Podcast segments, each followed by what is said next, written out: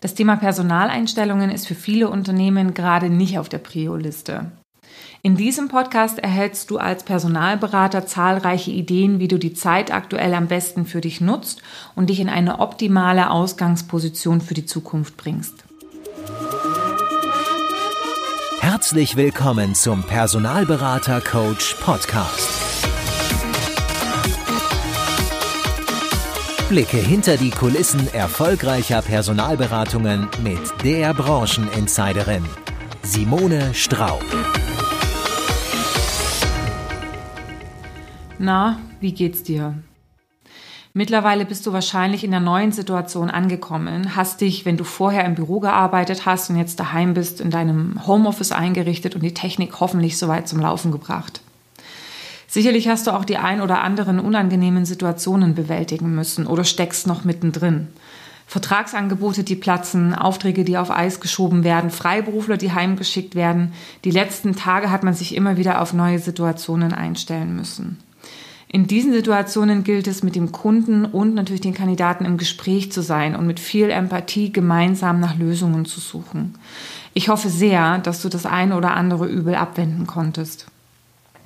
Wenn du zwischen all diesen Themen Luft hast oder du mit jedem aktiven Kunden mittlerweile im Gespräch warst, kehrt so langsam Ruhe ein und du fragst dich vielleicht, wie du die Zeit jetzt am besten nutzen kannst. Was kannst du tun?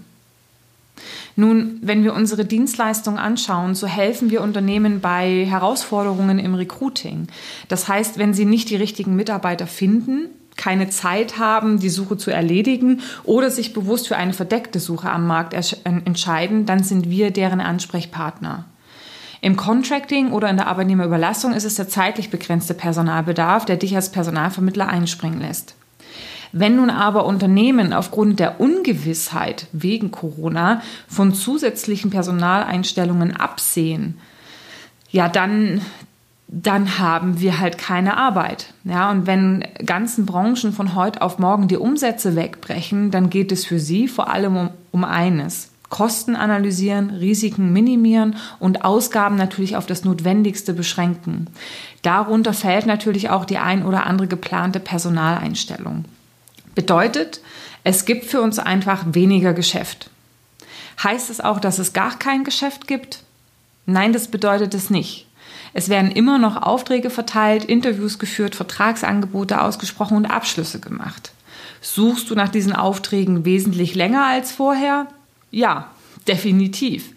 Aber ganz ehrlich, das geht allen in der Branche so. Das betrifft nicht nur dich. Wichtig ist aber eins, steck nicht den Kopf in den Sand, sondern mach weiter, suche die Möglichkeiten.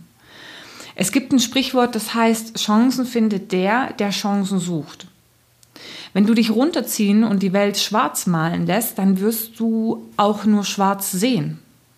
Ich habe neulich mal von Veit Lindau einen Post gesehen, der hat geschrieben, wenn du eine Angst vor der Farbe Rot entwickelst und die Medien nur noch über die Gefahr von Rot berichten, wachst du eines Morgens in einer roten Welt auf. Ja, also so dieses, die Wahrnehmung, die man natürlich lenken kann. Und es gilt jetzt einfach darum, sich nicht mehr in diesen ganzen Informationen zu verlieren. Und es kommt ja auch im Fernsehen und so weiter, es kommt ja nirgendwo was anderes mehr, sondern sich zu fokussieren auf das, was ich beeinflussen kann. Und du bist Personalberater und äh, deine Dienstleistung greift dort, wo Unterstützung im Recruiting gefragt ist. Und wenn es gerade ein bisschen härter ist, Aufträge zu akquirieren, dann heißt das aber nicht, dass du die Akquise komplett einstellst. Ja? Du bleibst dran und suchst dir deine Chancen am Markt. Akquiriere aber da nicht einfach nur drauf los, sondern schalt auch das Köpfchen ein und überlege dir, welche Branchen oder Unternehmen aktuell Personal brauchen könnten.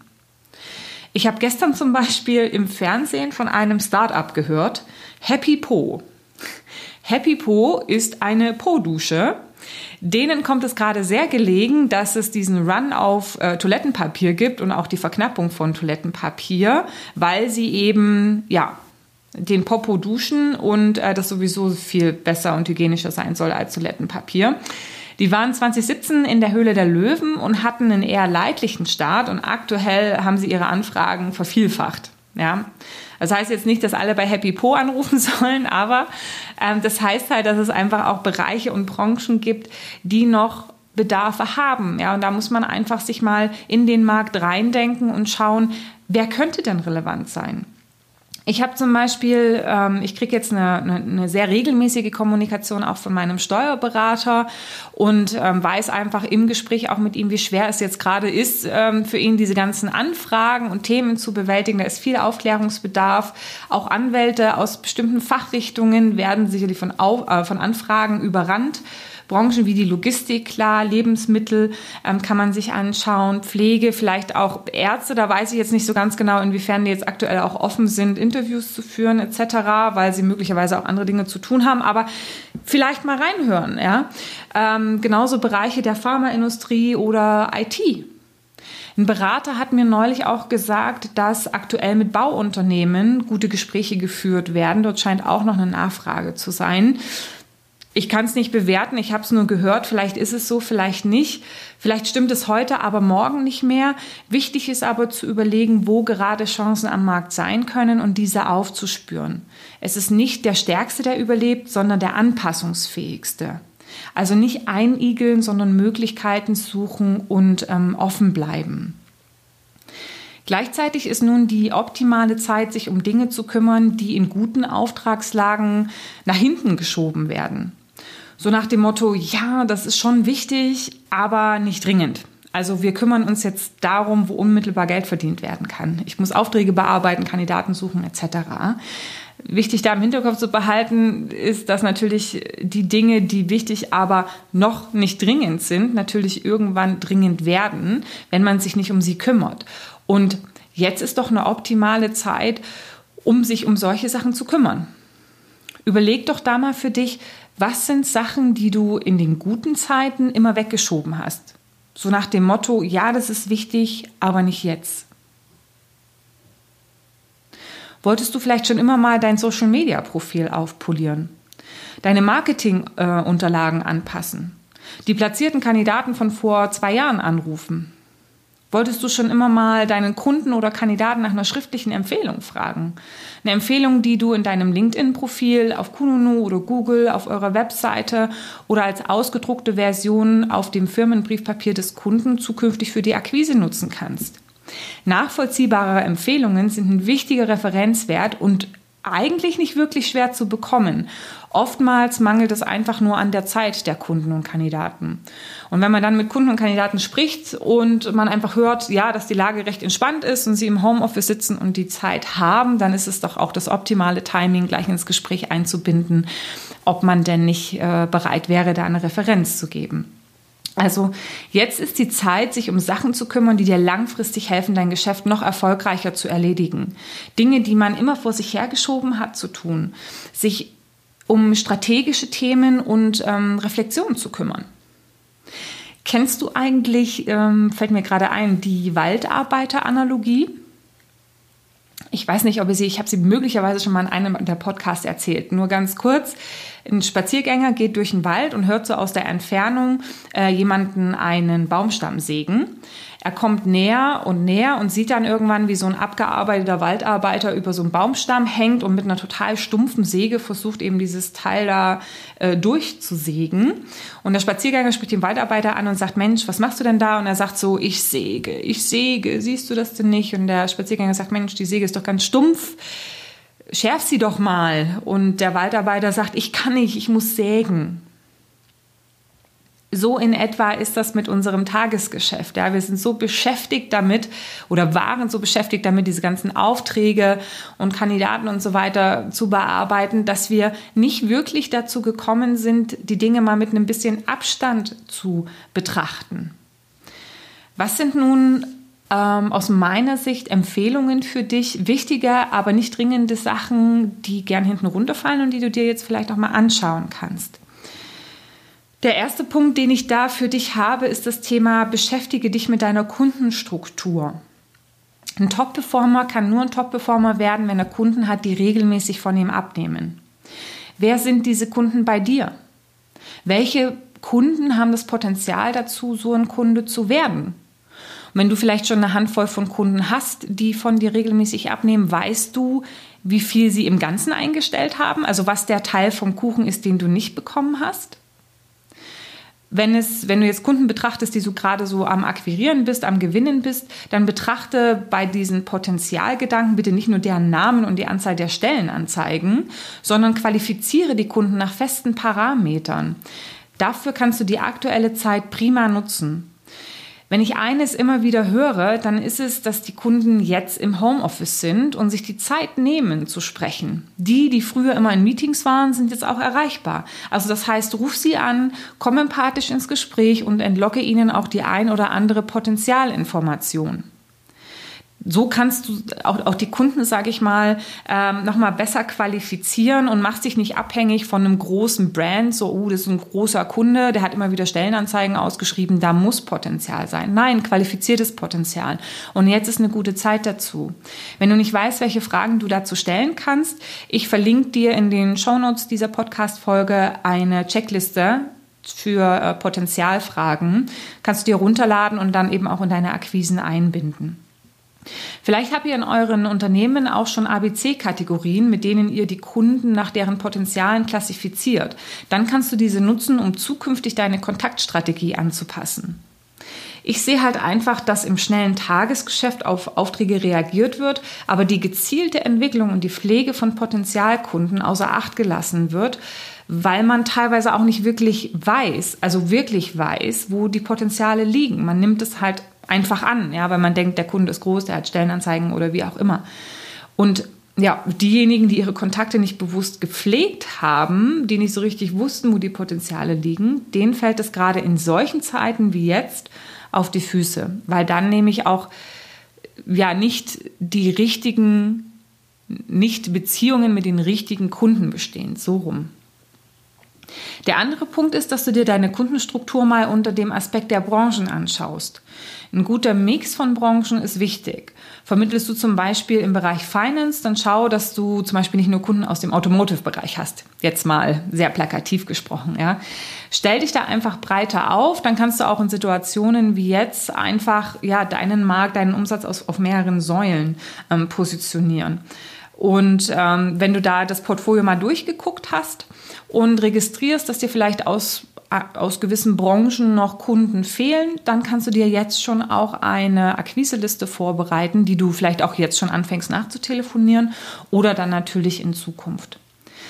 Und ein letzter Punkt zum Thema Kundenstruktur ist es, sich auch mal die Performance der aktuellen Kunden anzuschauen. Wie laufen die Projekte? Steckst du am Ende vielleicht mehr rein, als dass du rausbekommst? Hast du dazu vielleicht noch grottige Konditionen? Dann setz diese Kunden auf die Abschussliste.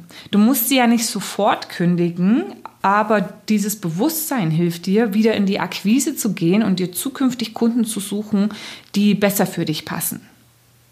Der zweite Punkt, den ich dir an der Stelle mitgeben möchte zum Thema wichtig, aber nicht dringend, Dinge, die du jetzt tun kannst, ist das Thema verbessere deine Datensatzqualität.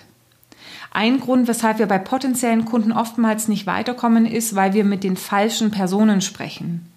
Nutze da die Zeit aktuell, um Entscheidungslinien zu qualifizieren.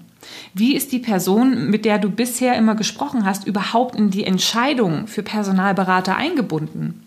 Wer gibt es Go zur Beauftragung von Beratern und wer zahlt es am Ende?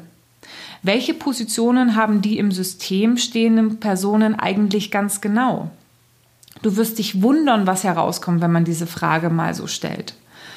Ähm, zum Beispiel sagen Sie, Frau Müller, welche Funktion hat Frau Meier eigentlich ganz genau? Ja, die ist zuständig für das Thema Lohnabrechnung und HR-Administration. Wie läuft es denn ganz oft? Wir finden heraus, also wir fragen irgendwann mal, ja, wer ist denn bei Ihnen zuständig fürs Recruiting oder wer ist zuständig für die Zusammenarbeit mit Personalberatungen? Dann kriegen wir Namen, tippen rein HR-Referent oder tippen vielleicht auch rein Personalleiterin, aber wir haben nie so wirklich qualifiziert, welche Funktion hat die Person eigentlich ganz genau. Und zuständig ganz ehrlich, können viele, viele Personen sein. Zuständig kann auch diejenige sein, die den Bewerbungseingang, den CV-Eingang von Personalberatungen administriert. Ja? Also qualifiziere das ruhig mit dieser Frage mal nach und da ist es wichtig, nicht zu fragen, sagen Sie, Frau Müller, ist denn die Frau Meier, die ist schon zuständig für die Zusammenarbeit mit Personalberatungen, oder? Da lässt es dir ja eigentlich nur bestätigen. Ja? Es ist wichtig, die, den, ähm, das Gegenüber, die Position selbst benennen zu lassen. Ja, also deswegen da die offene Frage, welche Funktion hat die denn eigentlich ganz genau? Oder ruhig an der Te Telefonzentrale auch mal nachzuqualifizieren, zu sagen, Mensch, wenn Frau Meier jetzt gerade nicht da ist, ich habe sie im Bereich HR vor, vor, verortet. Helfen Sie mir gerade auf die Sprünge. Welche Funktion hat sie denn ganz genau? Nicht bestätigen lassen, sondern die direkte Frage zu stellen, um da eben auch ordentliche ähm, Funktionen zu qualifizieren. Auch das Thema Durchwahlen identifizieren, Handynummern erfragen. Jetzt, wo alle im Homeoffice sind, ist das vielleicht auch leichter. Fehlt dir ein Fachansprechpartner? Qualifiziere ihn. Viele rufen immer im HR an, weil diese Kontaktdaten natürlich leichter zu finden sind. Ja, die stehen ja auch auf der Stellenanzeige drauf. Dass es aber auch sehr interessant sein kann, sich an den Bereichsleiter oder an den Fachentscheider zu wenden, darüber müssen wir wahrscheinlich nicht sprechen. Ja? Jetzt ist die Zeit, die du dir nehmen kannst, um da dich auch mal durchzugraben und das mal zu erfragen. Ja, dann hast du nämlich die richtigen und guten Datensätze, wenn es wieder losgeht und kannst dann schneller bei deinem Kunden auch zum Erfolg kommen. Der dritte Punkt zum Thema wichtig, Säge schärfen, ist das Thema Kandidatenupdates. Ich würde die Zeit jetzt nutzen, um die Kandidaten mal anzurufen, die Daten, äh, Kandidaten aus der Datenbank, ja, weil oftmals beschweren sich Berater darüber, dass die Datenbank schlecht zu durchsuchen wäre oder man Kandidaten auch nicht gut wiederfindet. Dann ist jetzt der Zeitpunkt, sich darum zu kümmern, dass die Kandidaten zum Beispiel passende Schlagworte bekommen, also Codes oder ich weiß nicht Skill Tags oder wie ihr das nennt, mit denen du sie besser selektieren und dann am Ende eben auch besser durchsuchen kannst. Durch die DSGVO solltest du eigentlich keine Kandidaten in der Datenbank haben, die älter als sechs Monate sind, aber sollte dem so sein, ruf sie an. Aktualisiere deren Kenntnisse und baue dir eine Pipeline an Kandidaten auf, die du nutzen kannst, aktuell, aber auch in Zukunft. Wenn du im Bereich Führungskräfte vermittelst, kannst du die Kontaktpunkte gleich in zweierlei Richtungen nutzen. Einmal zum Update und einmal zur Akquise. Ja. Für zahlreiche Personalberatungen ist die Kandidatendatenbank eigentlich eher ein Datenfriedhof. Ja, da werden schon immer fleißig Kandidaten, äh, Kandidaten Datensätze eingepflegt, aber nicht wirklich genutzt. Und dabei liegt darin so ein Potenzial. Ich erinnere mich da nur an Tobias Kasper, der hatte in der Folge ähm, Erkenntnisse von Geschäftsführern und Gründern ähm, aus dem Jahr 2019, also nee, Erkenntnisse 2019, Geschäftsführer und Gründer. Der hat gesagt, dass er im letzten Jahr über 50 Prozent der platzierten Kandidaten aus seiner Datenbank entnommen hat.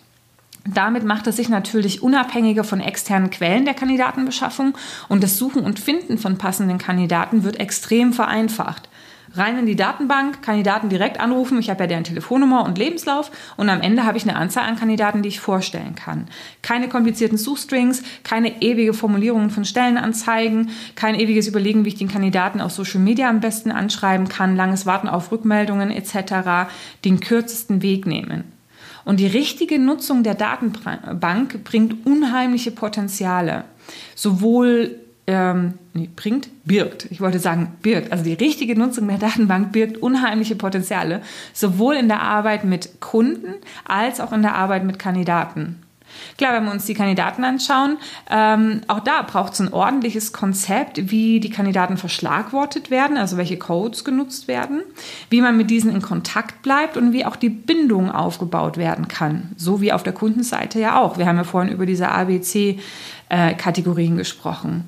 Aber genau das zu professionalisieren wäre möglicherweise auch eine Überlegung, genau in dieser Zeit, weil damit zahlst du auf ein Konto ein. Also das ist astrein 1a Sägeschärfen für die Zukunft, weil du dir einfach Konzept überlegst, wie du deine Datenbank besser nutzen kannst, Kandidaten wiederfindest, schneller wiederfindest und so, wenn du das in Zukunft ähm, konsequent und regelmäßig durchziehst, natürlich dann auch irgendwann einen großen Vorteil hast. Ja.